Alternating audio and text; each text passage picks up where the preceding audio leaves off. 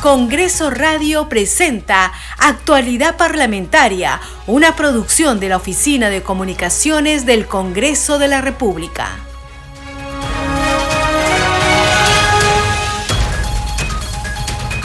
Están amigos? Bienvenidos. Empezamos Actualidad Parlamentaria y es martes 11 de octubre del 2022. Les saluda Perla Villanueva en la conducción. En los controles, Franco Roldán. De inmediato, los titulares de la presente jornada informativa.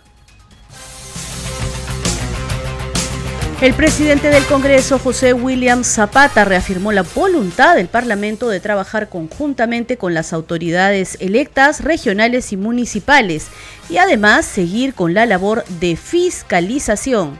La Comisión de Constitución debatirá hoy el predictamen de la ley que garantiza la idoneidad en el acceso al cargo de elección popular. En la víspera, este grupo de trabajo parlamentario recibió a representantes de los partidos políticos para iniciar un debate y conocer los principales inconvenientes que han tenido en los diversos procesos electorales. En tanto, en la subcomisión de acusaciones constitucionales se desarrolló la audiencia de las denuncias constitucionales 268 y 269 acumuladas contra la ministra de Desarrollo e Inclusión Social Dina Boluarte Segarra. A la también vicepresidenta de la República se le acusa de haber infringido los artículos 38 y 126 de la Constitución Política del Perú y cometer los presuntos delitos de abuso de autoridad, omisión de actos funcionales y negociación incompatible. A la Comisión de Seguridad Ciudadana del Congreso ha sido invitado hoy el ministro del Interior, Willy Huerta, para informar sobre los avances en la lucha contra la delincuencia, entre otros temas. La presidenta de la Comisión Hambre Cero del Congreso, Marlene Portero, anunció que los representantes del Poder Ejecutivo informaron que para el mes de diciembre estaría reglamentada la ley de fortificación del arroz, aprobada por el Congreso en julio del 2021 como parte de las acciones en la lucha contra la anemia y la desnutrición de menores de edad en el país.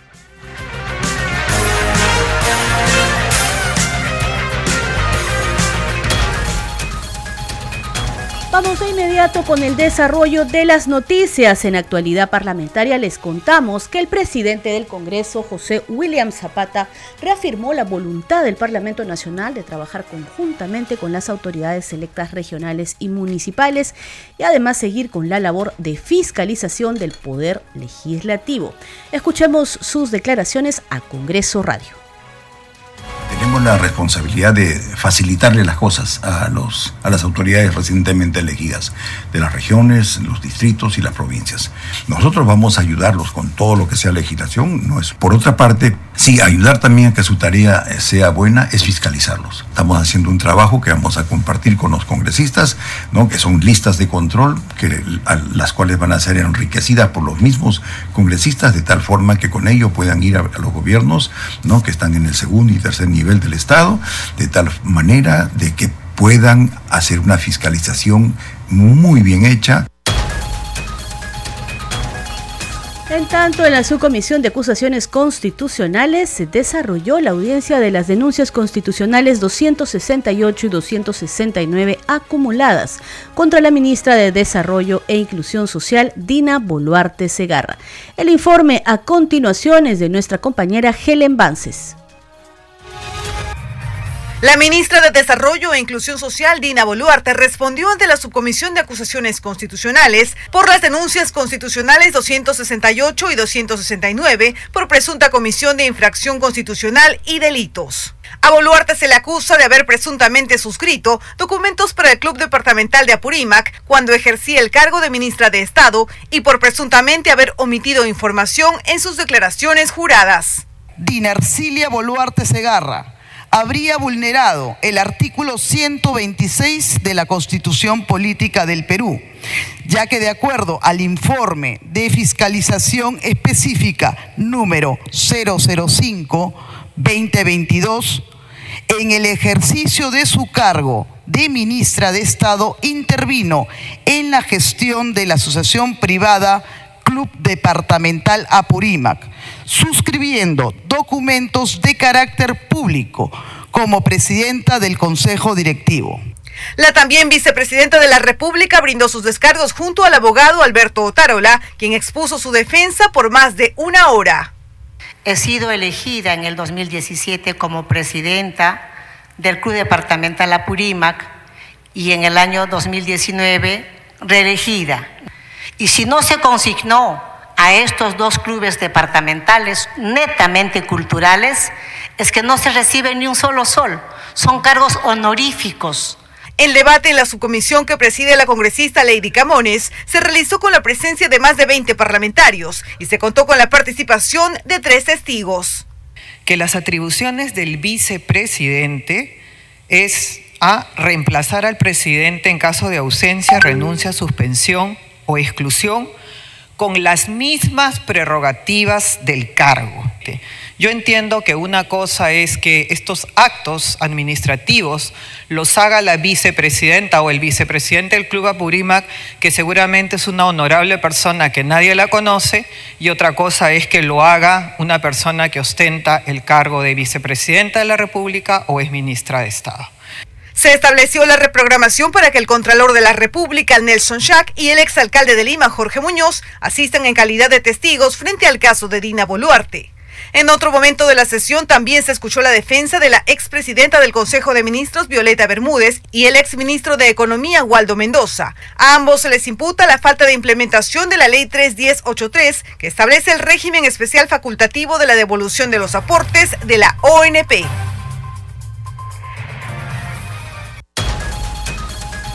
Continuamos con más información en actualidad parlamentaria a través de Congreso Radio.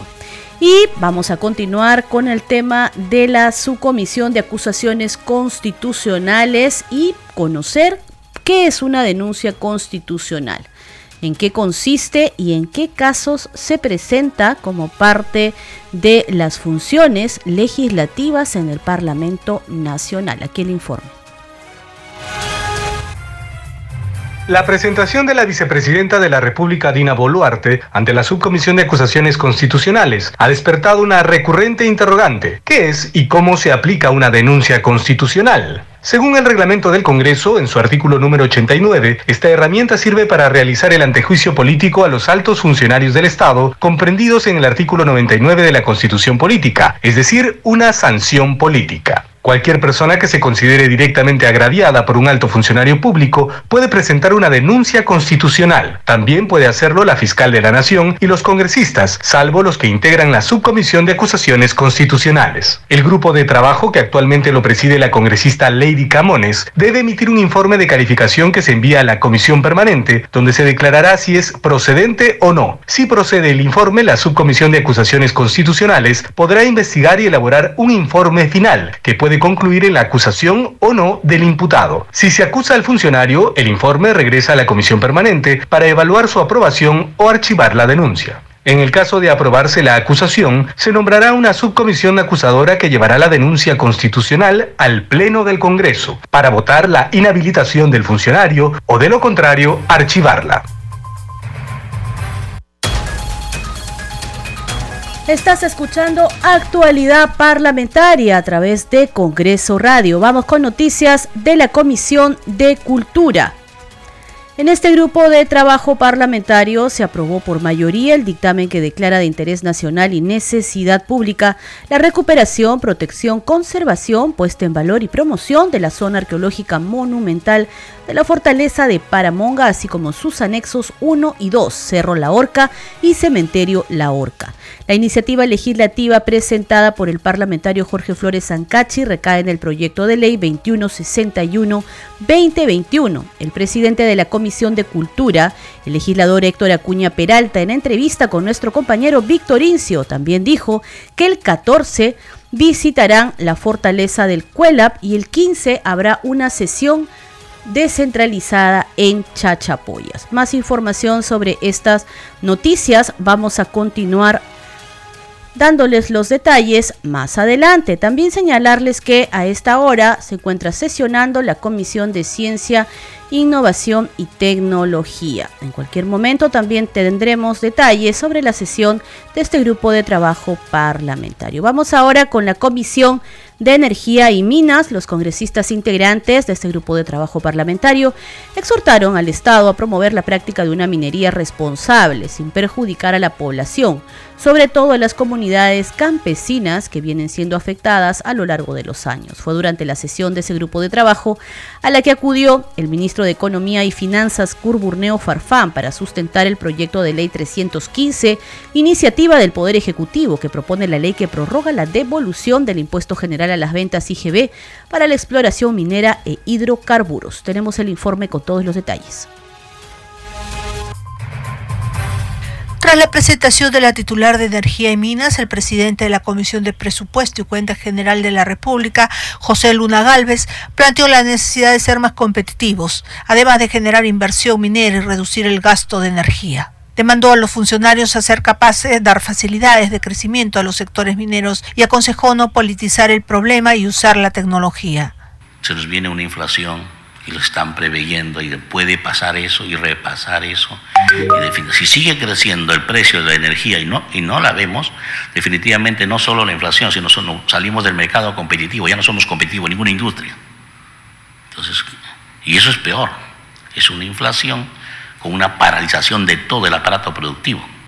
Previamente, la ministra de Energía y Minas, Alexandra Herrera Jara, al sustentar el presupuesto asignado a su sector para el año fiscal 2023, resaltó que uno de los objetivos es lograr una inversión en el sector minero de 5.600 millones de soles. Nosotros lo que promovemos es la minería formal y en eso nosotros trabajamos arduamente. Cuando hablamos de minería ilegal, en particular, tenemos que hablar aquí del Ministerio de Interior, Ministerio de Defensa y Ministerio del Ambiente, en la cual venimos trabajando de forma articulada, pero debo confesar que no es suficiente. No es suficiente los esfuerzos que venimos haciendo y tenemos que trabajar con una visión integradora. El jefe del gabinete, Aníbal Torres, sustentó el pliego asignado a su sector para el año 2023. Además, resaltó las metas obtenidas durante el año 2021-2022.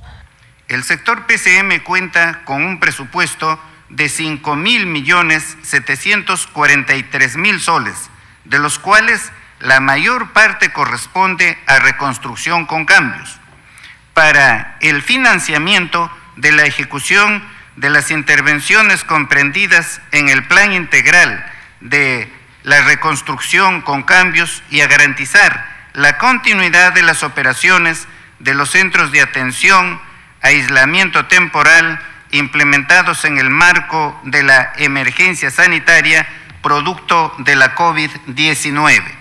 Por su parte, el ministro de Economía y Finanzas, Kurbutneov Farfán, sustentó el proyecto de ley de autoría del Poder Ejecutivo que propone la ley que prorroga la vigencia de dos leyes.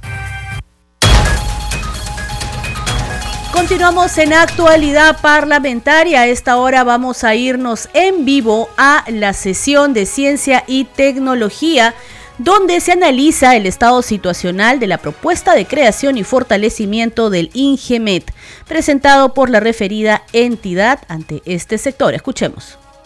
Presentación, eh, vamos a ver rápidamente eh, toda la gestión del INGEMET. El INGEMET es una institución que tiene 170 años de historia, como lo pueden acreditar, ha, sido el resultado de la fusión de diferentes instituciones y la fusión más reciente se dio el año 2007, cuando se fusionó con el Instituto Nacional de Concesiones y Catastro Minero, y a partir de ahí eh, tenemos un ROF común, un reglamento de organización y funciones en el INGEMET, donde eh, se están claramente definidas nuestras funciones. Acá les muestro algunas publicaciones internacionales científicas donde se demuestra la historia del Ingemet y en la parte inferior ustedes tienen algunos links en los cuales pueden acceder a toda la historia completa del Ingemet en estos 170 años de historia. Continuamos con más información en actualidad parlamentaria. Vamos ahora con noticias de la Comisión de Descentralización que tiene previsto sesionar hoy. Ante este grupo de trabajo parlamentario, el presidente del Consejo de Ministros presentará hoy el informe relacionado al proceso de descentralización del año 2021. Así se informa a través de la cuenta de Twitter de esta comisión, donde se dice lo siguiente, la Comisión de Descentralización, presidida por la congresista Diana González, realizará su primera sesión extraordinaria este martes a las 3 y media de la tarde. Se contará con la participación del presidente del Consejo de Ministros, Aníbal Torres, y se adjunta la agenda de esta sesión, en donde se puede detallar la participación del presidente del Consejo de Ministros. Seguimos con más información. Estás escuchando Actualidad Parlamentaria. La titular de la Comisión Hambre Cero del Congreso, la legisladora Marlene Portero, anunció a Congreso Radio que los representantes del Poder Ejecutivo informaron en la última sesión de este grupo de trabajo parlamentario que para el mes de diciembre estaría reglamentada la ley de fortificación del arroz, aprobada por el Congreso en julio del 2021 como parte de las acciones en la lucha contra la anemia y la desnutrición de menores de edad en el país. Escuchemos. Y si el arroz no está fortificado, de nada sirve. ¿Qué quiere decir el arroz fortificado para que, para que lo sepan quienes nos escuchan, congresistas? Pues el arroz fortificado es un alimento que está para tratar de coadyugar la anemia. Esa anemia que, que, ahora en el Perú está con el 40% en todo. Y Puno es el, la región con más índice de anemia, el 70%. Ahora, el arroz fortificado ya está aquí en el Perú. Nació en, julio del 2021 y ahora pues se, ha seguido, se está siguiendo una, una un lineamiento, pero también desde nuestra comisión el seguimiento. Y hemos estado ahí, ahí mandando oficios al MINSA, a CENAM para que, está, para que esto ya sea. Y hoy día nos ha traído ya, una realidad. Pero hoy día nos ha traído ya la buena nueva que posiblemente el diciembre, si Dios mediante, ya la ley está completamente. Pero aquí hay algo que te tiene que también este, decir que no solamente es para programas sociales, lo que nosotros queremos es esto que llegue a toda la población, porque si esto beneficia en sus nutrientes que tiene para así mitigar la anemia, estamos hablando de la anemia, del sobrepeso y de la malnutrición.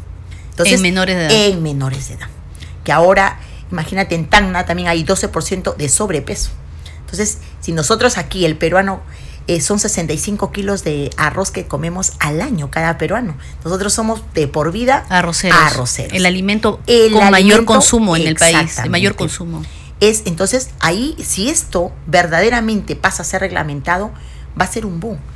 Y hoy día, mm, con gran alegría y felicidad, cuando decía la señora Mariana Escobar, que mm, es un poco de alegría porque en otros países se ha durado para reglamentar esta ley 10, 11, 14 años. ¿Y qué, es lo que le han dicho? ¿Cuándo estaría reglamentado? Porque para que, la ley ya está, el Congreso ya trabajó en la ley.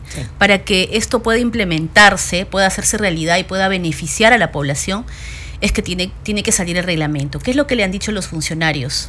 Bueno, el señor de Senán hoy día que ha estado con nosotros nos ha dicho que ahora lo ha tenido que mandar por los dictámenes a este Misetur, también al Ministerio del, del, Interior, porque como tú verás, este licenciada, pues es un tienen que tener varios dictámenes porque es para la población y la población es la que va a ganar. Entonces, tiene que tener un montón de dictámenes, opiniones, recogerlo y también el pueblo.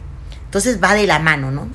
lo que también se decía hoy día, el seguimiento que se le ha hecho a los programas sociales y verdaderamente estos niños de Cuna en Jaliguarma y en Cuna Más que han sido atendidos, verdaderamente se ha tenido un producto que ha hecho bien y dicen que sí. Entonces, eso es lo que tenemos que esperar y nos ha dicho ahora el señor Walter Vilchez, que en diciembre está posiblemente ya reglamentado esa. No, sí, y nosotros desde nuestro monitoreo y fiscalización vamos a estar ahí mm, enviando todos los los documentos que necesitamos para eso. Eso por un lado, congresista. Y por otro lado, y ya para ir finalizando, es esta reglamentación también va a suponer que los productores y los molineros cumplan cierta eh, como que requisitos, ¿no? Para poder alcanzar el registro sanitario que se requiere. Mira, son 500, 569 molineros de los cuales ahora pues predice mucho en nuestro Perú la informalidad.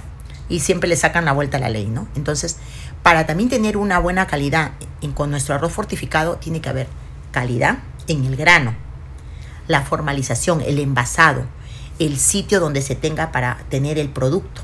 Entonces, ellos tienen que alinearse a todas las normas. Y ahí también entran la SUNAR, para que puedan ellos también ayudar la, este, el MEF, porque tiene que, de repente van a subir el, el, porcentaje. Entonces, ellos en eso a veces que no, no estarían de acuerdo. Por eso es importante que ahora los molineros también se alineen a la formalización y ver, ah, y sobre todo, la capacitación y la difusión, porque falta más. Por decir, ahorita gracias a, a tu programa estamos difundiendo esto.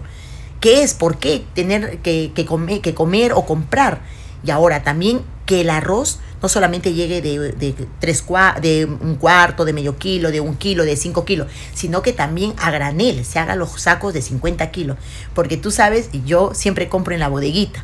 Entonces, aquí hay un montón de bodegas. No todo el mundo va a comprar a los supermercados y envasado. Entonces, a veces uno va a sus caseritas, a los mercados, y eso también tiene que ser reglamentado y ser posicionado, pero por medio de la difusión y la calidad en el, en el producto.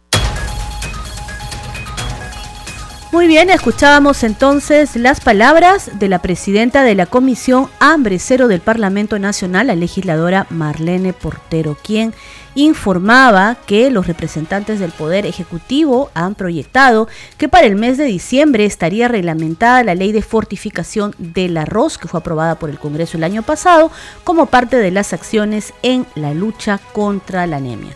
Pero tenemos más noticias del Parlamento Nacional. La jornada de trabajo en el Congreso de la República continúa. Hay comisiones ordinarias que se encuentran sesionando y se ha previsto la sesión de otras de ellas, como también mesas y grupos de trabajo. Para conocer la agenda de actividades, vamos con nuestra compañera Mayra Alegría. Adelante, Mayra. Buenos días, Perla. La agenda del Congreso prevista para hoy inicia en breve con la Comisión de Ciencia y tiene como invitada a la ministra de Energía y Minas, Alessandra Herrera para sustentar el estado situacional de la propuesta de creación y fortalecimiento del INGEMET, presentado por la referida entidad para informar los avances logrados desde su creación hasta la fecha. Esta sesión será en la sala Fabiola Salazar Leguía del edificio Víctor Raúl Aya de la Torre. Seguidamente sesionará la Comisión Especial Multipartidaria Fenómeno del Niño Costero y tiene como invitado al director ejecutivo de la Autoridad para Reconstrucción con Cambios, Roberto López quien informará la situación actual y detallada sobre el avance del Plan Maestro de las Soluciones Integrales del Manejo contra las Inundaciones. Esta sesión se realizará en la sala Luis Bedoya Reyes del edificio Víctor Raúl Aya de la Torre. Asimismo, a las 10 de la mañana se llevará a cabo la sesión extraordinaria de la Comisión de Fiscalización y Contraloría, donde el ministro de Economía y Finanzas, Curburneo, informará sobre el anuncio realizado por el presidente de la República el mayo pasado sobre la entrega de un cheque a través del Ministerio de Salud, el cual financiaría el tratamiento integral a pacientes con cáncer y acceso a medicamentos oncológicos. Dicha sesión será en la sala Francisco Bolognesi de Palacio Legislativo. Y para finalizar, a las 11 de la mañana sesionará la Comisión de Presupuesto, que tiene como invitado al titular de la Junta Nacional de Justicia, Henry Ávila, para sustentar el presupuesto asignado a su sector para el año fiscal 2023. Estas han sido algunas de las actividades previstas para hoy en la agenda del Congreso de la República. Volvemos contigo, Perla. Muchas gracias Mayra por la información. Así es, hay varias actividades previstas en el Parlamento Nacional, las sesiones de los grupos de trabajo, las comisiones ordinarias y se van a generar seguramente noticias. Usted va a poder estar enterado de todo ello a través de la multiplataforma informativa del Congreso de la República. Seguimos con más porque en la víspera también ha sesionado la Comisión de Constitución que volverá a sesionar hoy. En la víspera se reunieron para conocer los principales inconvenientes que han tenido los partidos políticos en los diversos procesos electorales. La Comisión de Constitución y Reglamento recibió de esta manera a los representantes de estas organizaciones y de esta manera se ha iniciado el respectivo debate. La nota es de nuestra compañera Cecilia Malpartida. En estas últimas elecciones regionales y municipales, los partidos políticos de nuestro país enfrentaron diversos inconvenientes en el registro de datos de sus candidatos. Esto debido a que el sistema informático del Jurado Nacional de Elecciones era muy deficiente, ya que los tiempos eran muy limitados para el ingreso de información. Así lo dieron a conocer los representantes de los partidos políticos en la Comisión de Constitución que preside el congresista Hernando Guerra García. A último momento, el Jurado Nacional de Elecciones exigió, pidió al Congreso de la República se suspendan las pasos y trasladó esa responsabilidad a los partidos políticos para que lleven a cabo sus procesos de elecciones internas. Pero claro, un proceso regulado a última hora por el Jurado Nacional de Elecciones que significó la exclusión de facto de muchos ciudadanos que tenían el interés y el derecho constitucional de participar. La tecnología que utilizó el Jurado Nacional de Elecciones fue totalmente deficiente.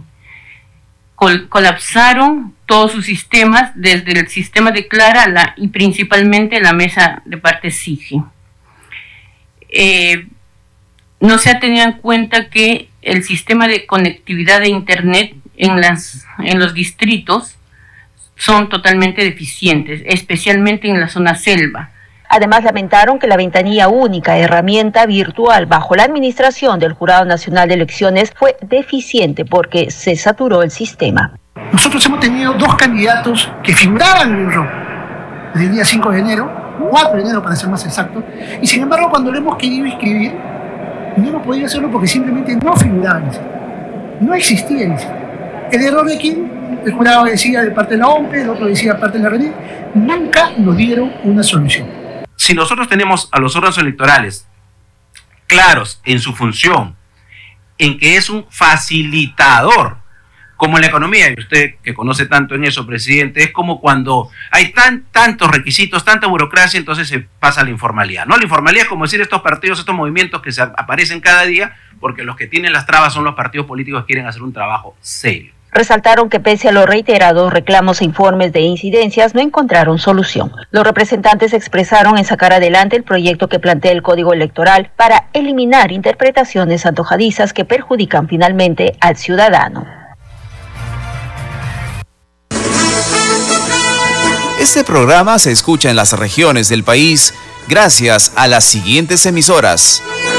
Radio Inca Tropical de Abancaya Purímac, Cinética Radio de Ayacucho, Radio TV Shalom Plus de Tingo María, Radio Las Vegas de Mollendo Arequipa, Radio Star de Mollendo Arequipa, Radio Madre de Dios de Puerto Maldonado, Radio Amazónica de Satipo en Junín, Radio TV Perú de Juliaca Puno, Radio Amistad de Lambayeque, Radio El Pueblo de Ayacucho, Radio Satel Perú de Lampa en Puno, Radio La Voz del Valle de Aplao en Arequipa, Radio Líder de La Unión en Piura, Radio Victoria de Ocros de Huamanga, Ayacucho.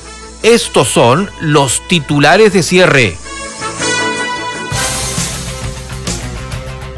El presidente del Congreso, José William Zapata, reafirmó la voluntad del Parlamento Nacional de trabajar conjuntamente con las autoridades electas regionales y municipales y además seguir con la labor de fiscalización. La Comisión de Constitución debatirá hoy el predictamen de la ley que garantiza la idoneidad en el acceso al cargo de elección popular. En la víspera, este grupo de trabajo parlamentario recibió a representantes de partidos políticos para iniciar un debate y conocer los principales inconvenientes que han tenido en los diversos procesos electorales. En la subcomisión de acusaciones constitucionales se desarrolló la audiencia de las denuncias constitucionales 268 y 269 acumuladas contra la ministra de Desarrollo e Inclusión Social, Dina Boluarte Segarra. A la también vicepresidenta de la República se le acusa de haber infringido los artículos 38 y 126 de la Constitución Política y cometer los presuntos delitos de abuso de autoridad, omisión de actos funcionales y negociación incompatible. A la Comisión de Seguridad Ciudadana del Congreso ha sido invitado hoy el ministro del Interior, Willy Huerta, para informar sobre los avances en la lucha contra la delincuencia, entre otros temas. La presidenta de la Comisión Hambre Cero del Congreso, Marlene Portero, anunció que los representantes del Poder Ejecutivo informaron que para el mes de diciembre estaría reglamentada la ley de fortificación del arroz. Aprobada por el Congreso el año pasado como parte de las acciones en la lucha contra la anemia y la desnutrición de menores de edad en el país. Hasta aquí llegamos con esta edición de Actualidad Parlamentaria. Sigue en sintonía de Congreso Radio. Muchas gracias por su compañía. Estuvieron con ustedes en la conducción Perla Villanueva en los controles Franco Roldán. Nos reencontramos mañana a la misma hora. Permiso. Congreso Radio presentó Actualidad Parlamentaria, una producción de la Oficina de Comunicaciones del Congreso de la República.